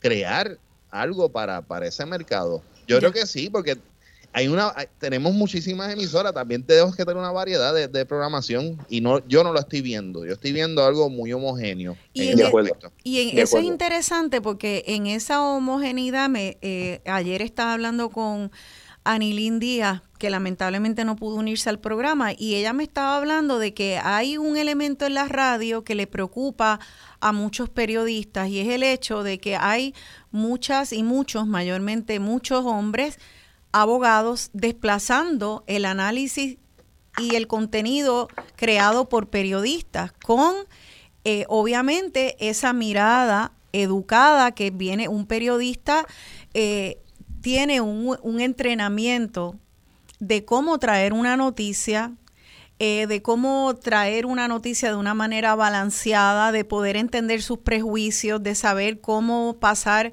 eh, la noticia por unos filtros críticos, de pensamiento crítico. O sea, para eso se va a la universidad y se estudia. Y de repente cada vez hay más todólogos en, la, en, la, en las eh, emisoras donde desplazando a los periodistas, eh, sin, sin, sin, que entonces tal vez muchas veces se convierten en abogados de sus propias idiosincrasias, de sus propias eh, opiniones, eh, sin necesariamente tener eh, la, y no siempre es así, pero en muchas ocasiones, creando unas burbujas y dando unas opiniones sin tener la rigurosidad que, que, que el periodismo en su manera ideal este, viene llamado, el periodista viene llamado, la periodista a hacer. Así, eh, así que eso es algo en esa homogeneidad que, a mí me preocupa. Si, si ustedes no sé si les preocupe también. Rosana, la, la cosa es peor. Vamos, vamos, vamos a. El elefante blanco está en la sala y nadie quiere verlo. Eh, el problema con muchos de estos comentaristas es que son gente, abogados que tienen contratos con municipios, con agencias de gobierno, con empresas privadas y demás. Y muchas veces en estos programas uno los escucha defendiendo a tal municipio sin decirle al público que ellos son abogados de ese municipio, defendiendo empresas y causas de las cuales ellos son abogados de esa empresa. A mí me parece que eso es mínimamente inmoral unos conflictos de interés donde, eh, donde y entonces eh, eh, tienen ese micrófono sumamente potente por el alcance que tiene y, y, no están teniendo una, una, siguiendo unas guías éticas mínimas que yo creo que en el periodismo, en la formación del periodista siempre le machaca a los periodistas que deben de tener. O sea que esto es algo que preocupa porque hemos establecido cuán potente es el alcance de la radio, cuánto ha, influido en nuestra cultura, en nuestra economía, y no hablamos del asunto político, pero ciertamente en la, política. Eh, eh, y nos tenemos que ir a la pausa, don Ismael, así que eh, voy a, vamos a cerrar el, ese tema ahí para continuarlo y abrir las líneas al público, pero sí creo que el llamado está a que si vamos a consumir información y contenido de cualquier medio, pasarlo siempre por un filtro crítico. No podemos darle toda la, dar todo nuestro poder y nuestra inteligencia, delegarlo en otra persona, sino también nosotros buscar de manera independiente. Eh, eso es un gran reto eh, para todo el mundo en este siglo XXI de tanta manipulación mediática. Quédense con nosotros en, en la próxima, abrimos las líneas al público. Estamos en Dialogando con Beni.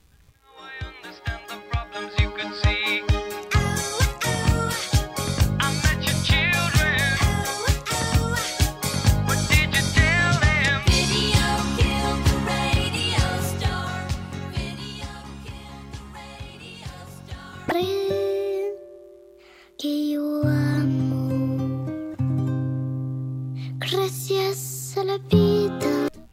de vuelta dialogando con Beni. Yo soy Rosana Cerezo y estamos haciendo este programa tan chévere. Le he pasado muy bien sobre los 100 años de la radio, desde sus comienzos hasta ahora, eh, pues sus bondades y sus luces y sus sombras y toda la esperanza que trae la radio en este mundo digital. Comienzo con esta canción de Gracias a la Vida en, la, en las voces de estos dos niñitos, una niña, es un grupo que se llama Isaac y Nora. Y eh, pues traigo la canción primero porque no podía acabar el programa sin yo dar las gracias por el espacio de la, de la radio. Este año y este mes pues, en particular cumplo nueve años de haber sido lanzada por la muerte de mi padre a heredar este espacio que siempre he tratado de honrarlo con el respeto que, que se debe a las personas que escuchan y tratando de, de mantener ese nivel. El año que viene, que cumplo ya la década, eh, espero poder lanzar un podcast también para, para poder insertarme en, esa, en ese nuevo espacio radial digital y ya les contaré luego un poco más de eso. Pero estos niños, Isaac y Nora, este, es, es tremendo. Eh, para mí esta canción ilustra lo que yo creo que es el futuro también de la radio en este mundo digital. Eh, fíjate, Gracias a la vida es una canción de Violeta Parra, es una chilena. Eh, la, escribe como en los 60, eso no, tengo que verificar eso. Este, y viaja y llega a, la, a un pueblo en Francia, a unos niños que son franceses asiáticos. Esta niña ahora tiene 10 eh, años, su hermanito tiene 13 mezclándonos y uniéndonos a través del globo y ellos gracias al repertorio latinoamericano que estos niños tocan se han vuelto estrellas musicales en este espacio digital. Y los que más consumen la música de estos dos niñitos son latinoamericanos, eh, boricuas, mexicanos y latinoamericanos. Eh, qué explosión y qué potencial de unir al mundo, eh, tanto de, o sea que ese alcance del cual hablábamos, eh, eh, de esta radio en 1922 de una persona que antes no sabía nada más que lo de su pueblo y se enteraba para quien pudiera llegar a verlo cara a cara, llega a la radio a Puerto Rico y puede entonces regarse de punta a punta de la isla, luego llega a los Estados Unidos y ese alcance es Puerto Rico, Estados Unidos. Y ahora resulta que esta radio tiene un alcance para las voces boricuas y del mundo acá, sencillamente de alrededor del globo terráqueo. Entonces cada vez este micrófono tiene más alcance y la responsabilidad es mayor, tanto de las personas que están detrás del micrófono como las que estamos consumiendo ese contenido. Eh, al otro lado del micrófono.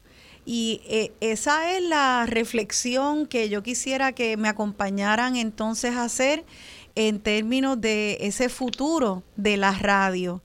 Eh, Roby, veo que ya tienes tu micrófono listo cerca, cerca de, tu, de tu boca, porque ¿qué piensas de ese futuro de la radio entonces?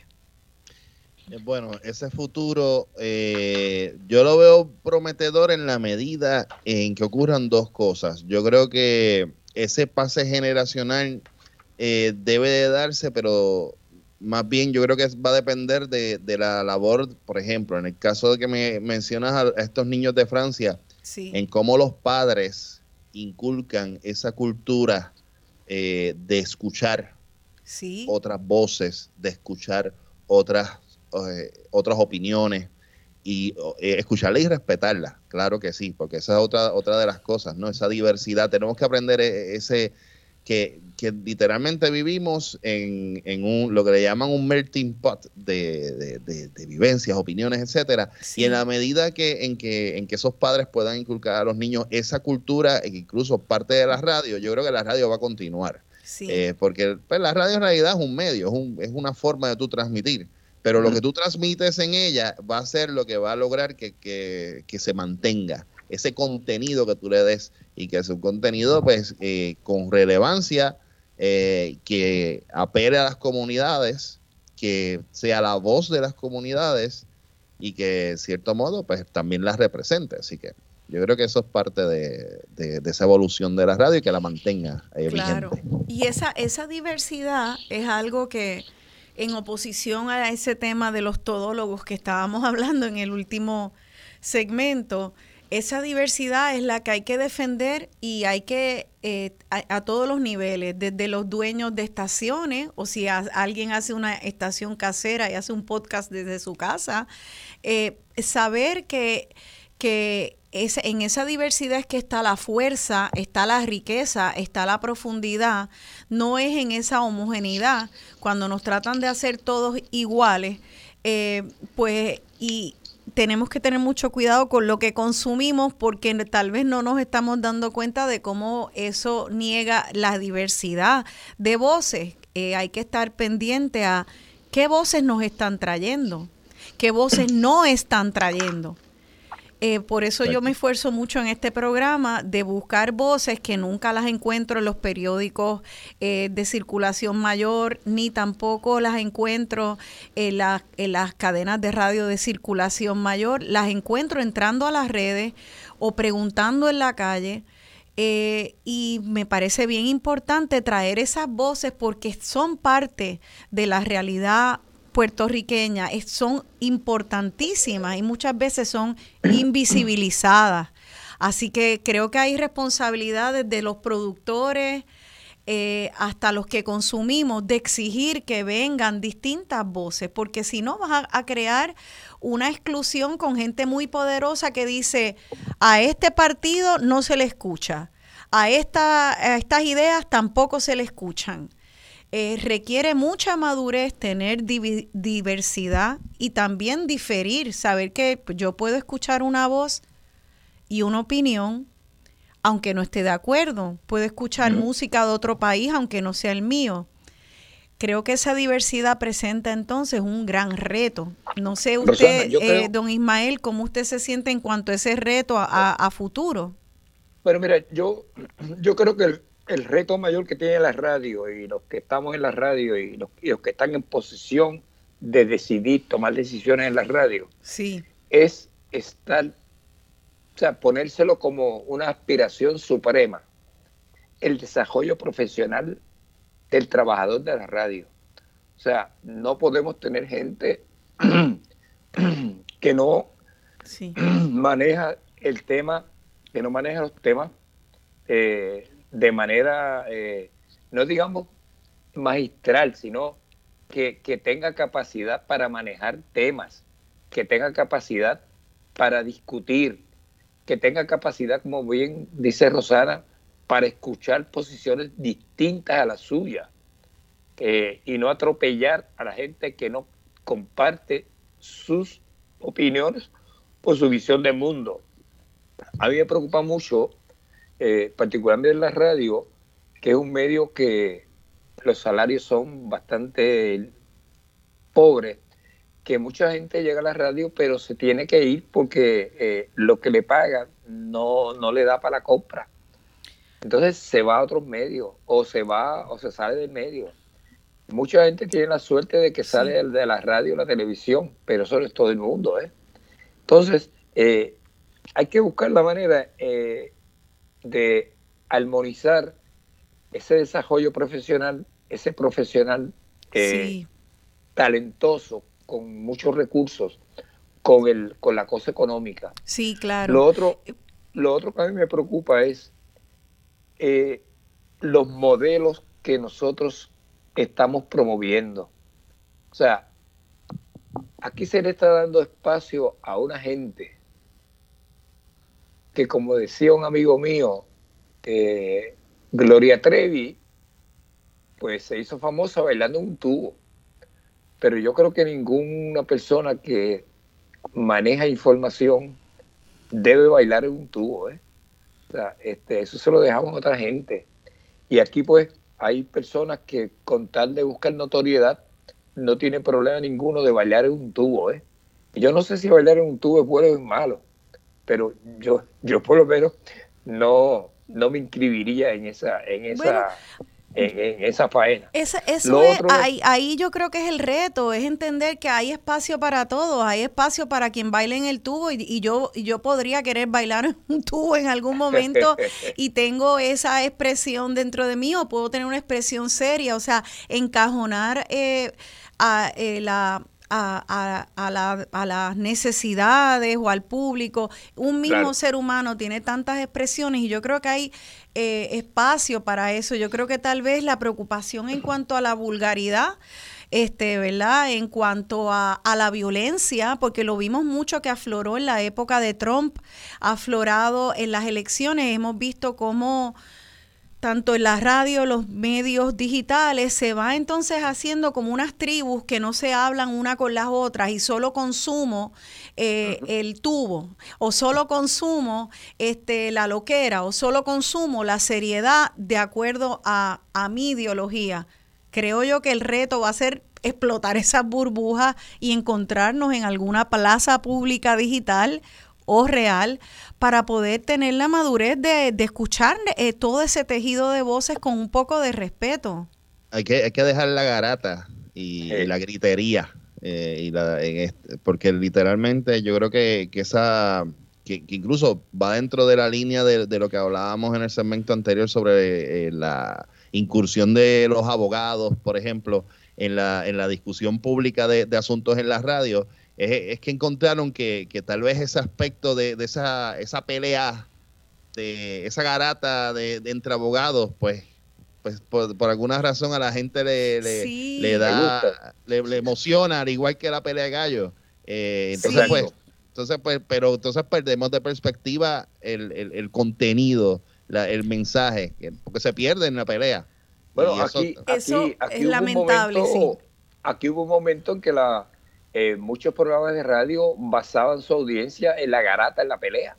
Sí. Recuerdo un programa eh, en AM famoso que era a base de corrupto, necio, etcétera, etcétera, y era, y, era una cosa que hoy me parece que sería eh, casi inconcebible, ¿no? Este, pero aquellos personajes que para ellos todo el mundo era corrupto, todo el mundo era esto, todo era otro, este, sí. una, eh, había una libertad para decir para decir las barbaridades que bueno, se Bueno, es la tiraera, ¿verdad? Es la tiraera y pues lamentablemente eh, hay muchos abogados, yo soy abogada, esa es mi formación, aparte de, la literatura, y nos entrenan a un, a un sistema antagónico. Tú vas a la corte y es uno versus otro. Es bien lamentable verlo en todos los campos, pero especialmente en, familia. Por ejemplo, cuando hay divorcio, ponen a, papá en un lado del ring y a mamá en otro lado del ring. Mira lo que... y, es un modelo antagónico. Todo es tiraera en ese sentido eso debería de ir a mediación. Yo siempre he pensado eso y en las leyes hay un espacio donde se habla de la mediación para buscar un, un final justo, pero muchos de los abogados y abogadas que están en los medios están en, el ring y buscan recrear ese modelo, ese paradigma antagónico de pelea, mamá en un lado, papá en otro. Así lo único que vamos a hacer es canibalizarnos. Eh, sí, la, la, la, garata. Y pues lamentablemente muchos de estos abogados que vienen a, hacer periodismo lo hacen desde ese lugar antagónico de tiraera y pues se está viendo, ¿no? Un país sumamente violento eh, donde no, no se permite eh, diversidad de opiniones, donde a veces hasta se arregla con un tiro este, si me tocas la bocina. Y que, siguiéndome en la línea, por ejemplo, de lo que mencionó Ismael más temprano en el programa, de, la cuestión de, la, de, personas jóvenes que tal vez no tienen la, escolaridad para poder tal vez eh, eh, eh, consumir un periódico u otro medio escrito esa opinión y esa garata es lo que ellos se llevan como una opinión de lo que está ocurriendo. Claro, lamentablemente. Entonces amplifica eh, ese problema. Claro, entonces ya es como una cuestión de huevo y la gallina. ¿Eso es lo que la gente quiere oír o eso es lo que tú eso es lo que tú entrenaste a la gente a oír y entonces se, se, engancharon en eso. Es como, ¿qué vino primero? ¿no? Es muy difícil. Yo prometí que iba a abrir las líneas al público y nos queda bien poco tiempo, pero quisiera dar el número a ver si eh, no di el teléfono. Voy a darlo, aunque sea recibir una llamada, porque a mí me parece que tenemos que defender también ese diálogo. Por eso mi padre nombró este, este programa Dialogando con Beni. Es dialogando con todos, es la capacidad de diálogo y eso requiere mucha madurez. Vamos entonces a tratar de dialogar con los radioescuchas, aunque sea unos minutos. El teléfono aquí 787-292-1703. 292-1703. Disculpen que lo anuncié tan tarde, ya casi se acaba el programa, pero tal vez podemos coger alguna llamada. Bueno, este, eh, Roby, eh, eh, en, en, lo que entra alguna llamada, que ya parece que está entrando, eh, unas últimas palabras en cuanto a la radio, este, y qué es lo que lo que a ti te gustaría este que la gente cómo tú quisieras que se haga y se consuma radio, como que, que, hay unos parámetros, unas maneras de estar en la radio que son como la meta, como el ideal, tanto cuando se produce como cuando se consume radio. Bueno, tienes que tener presente de que lo que tú produzcas o hagas dentro del medio de la radio va a tener una repercusión en una audiencia. Todo lo que tú digas en, ante este micrófono eh, tiene una reacción de la gente. O sea, y por lo tanto es bien importante el darle ese valor de producción, ese valor de en lo, en lo que tú decides publicar en cierto modo dentro de, del medio porque, porque tiene, tiene una responsabilidad. Este, el hecho de que estemos aquí lleva una, conlleva una responsabilidad con nuestro público, de llevarle algo con, con valor, con no solamente con, con entretenimiento, sino con un valor añadido y yo creo que, que, es lo que debemos aspirar todos como, no solamente en la radio, en todos los medios eh, masivos. Así es. Yo, yo pienso mucho que estamos en un país que los titulares son cada vez más violentos y si yo fuera por la calle caminando y veo una gente que se están cayendo a golpes, ¿qué yo haría? Decirle, dale más duro, barátalo, mátalo. O yo trataría dentro de mi sentido de justicia, de traer la paz y de echarlos para el lado. Pues en un país... O, peor, grabarlos.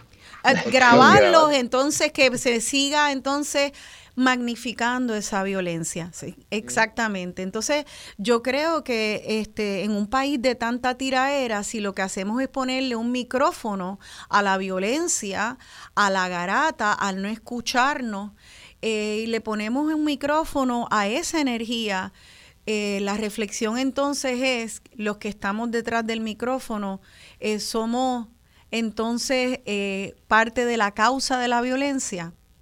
eso es algo que, hay que pensar en serio y creo que ya tenemos una persona en línea. Vamos a ver qué, nos dice. Nuestra primera llamada, buenos días. Están dialogando con Benny. Su nombre, por favor. Sí, es el profesor Eduardo Prats.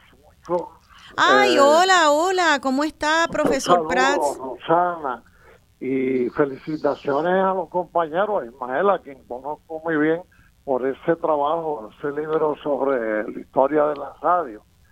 Eh, yo mantuve en el aire un programa que se llamó Campo Libre, después se llamó Campo Libre desde el Sur, y ahí vi todas las posibilidades increíbles que tiene la radio y creo que la sigue teniendo, porque se da a conocer, se difunde pues música, como tú decías cuando pusiste la canción de, Mercedes Sosa y los, los niñitos. Sí. Digo, de Violeta Parra, lo que pasa es que yo la conozco más cantada por Mercedes Sosa. Sí, absolutamente. Y, y la radio pues abre pues toda una imaginación y, unas antenas uh, despierta, la Curiosidad y sobre todo crea tendencias. Ahora que hablan las generaciones nuevas Exacto. Y, de, de tendencias y de ser influencers, como le llaman en inglés, ¿verdad? Eso pues La radio siempre dispuso de, de eso, ¿no? De esa posibilidad, de esa potencialidad. Y como decía en los pueblos, desde el y el que podía anunciarse en fiestas patronales, pues tenía en cuenta que ahí tenía un instrumento para que tenía mucha fortaleza en las regiones, en los pueblos.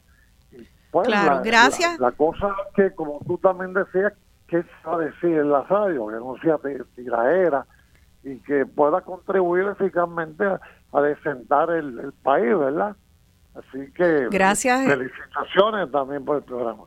Muchas gracias, profesor Prats, por esa reflexión. Vamos a pasar a la próxima llamada. Buenos días, estén dialogando con Benny. Su nombre, por favor. Felicidades, Guzmán de Carolina. Buenas, Guzmán, gracias por llamarnos. Éxito a todos. Ah, se está vendiendo en la tienda, mega tienda, un, un radio, radio CD, CD, pero con FM nada más no incluye estaciones AM. Ah. Me gustaría que se le diera, ¿verdad? Alguna forma de que eh, ese sistema que se está divulgando pues, incluya AM. Ok, eso es, eso es, interesante. Es más, útil más, de más utilidad en momentos de necesidad. Eso es muy interesante. Gracias por, por ese comentario.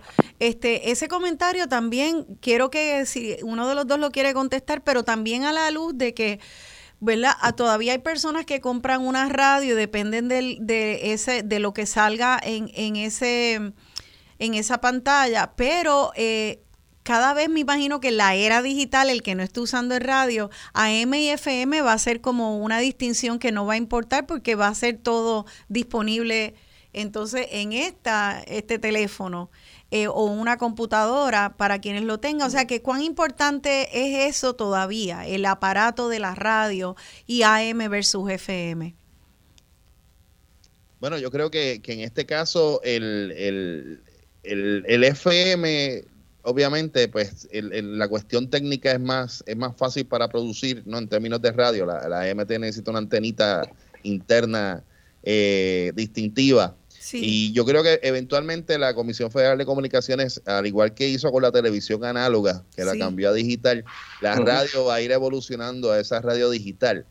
No se ha dado por la misma por la misma audiencia. La misma audiencia ha aguantado ese proceso por esa por eso mismo que menciona. O sea, la, la, razón de esta persona que llamó ahora, el hecho de que ellos ya tienen, ya buscan que radio tenga esa M, porque saben que en AM es donde está la voz, donde están las llamadas, donde está el, lo que el gobierno escucha, por ejemplo, a la hora de, de buscar el auxilio que fue lo que vimos en María. Así es. Y, pues yo creo que, que, hay que, nada, en este caso va a ser una cuestión de evolución y hay que ver cómo, cómo los, los, los fabricantes de, de, estos radios pues se adaptan a eso, porque eh, hay una audiencia ahí que, que, que, lo, que lo pide y que lo necesita. Claro, sobre todo. claro. Ya lamentablemente se nos acabó el tiempo. Ha sido un placer tenerlos ustedes ambos aquí. Muchas gracias. Gracias a ustedes, gracias a ustedes. Gracias a ti, Roxana, y felicidades en esos nueve años. Qué, bueno que, que, que continúas el legado de tu papá y, y, que sean muchos más, porque yo sé que te, metieron a la mala, va a decir en esto, pero, qué bueno que, te has quedado, porque eso es lo bueno de las radios. Las radios, las radio cuando uno entra a ella es, es, una, es una fiebre que, nunca cesa. De verdad que y como, como decía un poeta, no son nueve años, es uno, dos, tres, cuatro, cinco, seis, siete, ocho, ah, nueve. Eso hay que contarlo uno por uno, uno por uno. Pues gracias a ustedes también por estar ahí, por ser parte de ese mosaico de voces responsables que piensan que entienden el alcance de este medio y lo asumen con responsabilidad. Ojalá puedan volver ambos al programa. Muchas gracias. gracias. Gracias a ustedes. Y entonces pues nos despedimos hasta el próximo domingo, no sin antes yo darle las gracias a ustedes porque han sido una enorme bendición en mi vida. Así que nos vamos con gracias a la vida, pero esta vez por la, la voz. Punto. Mercedes Sosa, se la dedico a ustedes por ser eh, sencillamente una bendición. Será hasta el próximo domingo que se despide de ustedes su servidora, Rosana Cerezo. Gracias a la vida que me ha dado tanto, me dio dos luces que cuando los abro, perfecto distingo lo negro del blanco y en el alto cielo su fondo estrellado y en las multitudes el hombre que yo amo.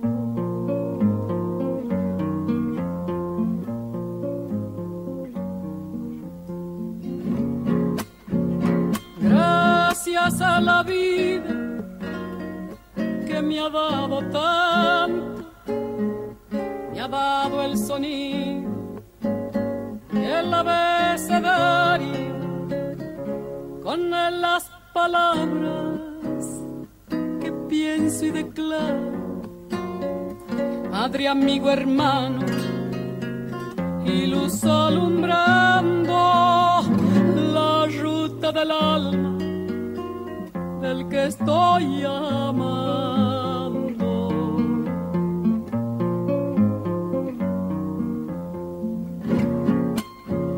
Gracias a la vida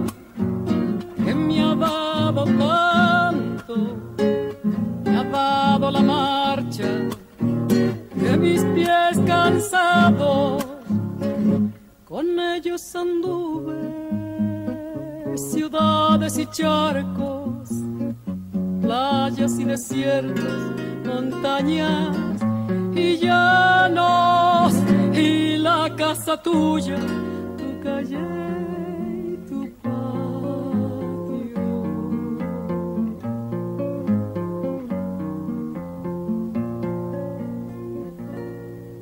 Gracias a la vida me ha dado tanto, me dio el corazón que agita su marco cuando miro el fruto del cerebro humano, cuando miro el bueno tan lejos del malo, cuando miro el fondo de tus ojos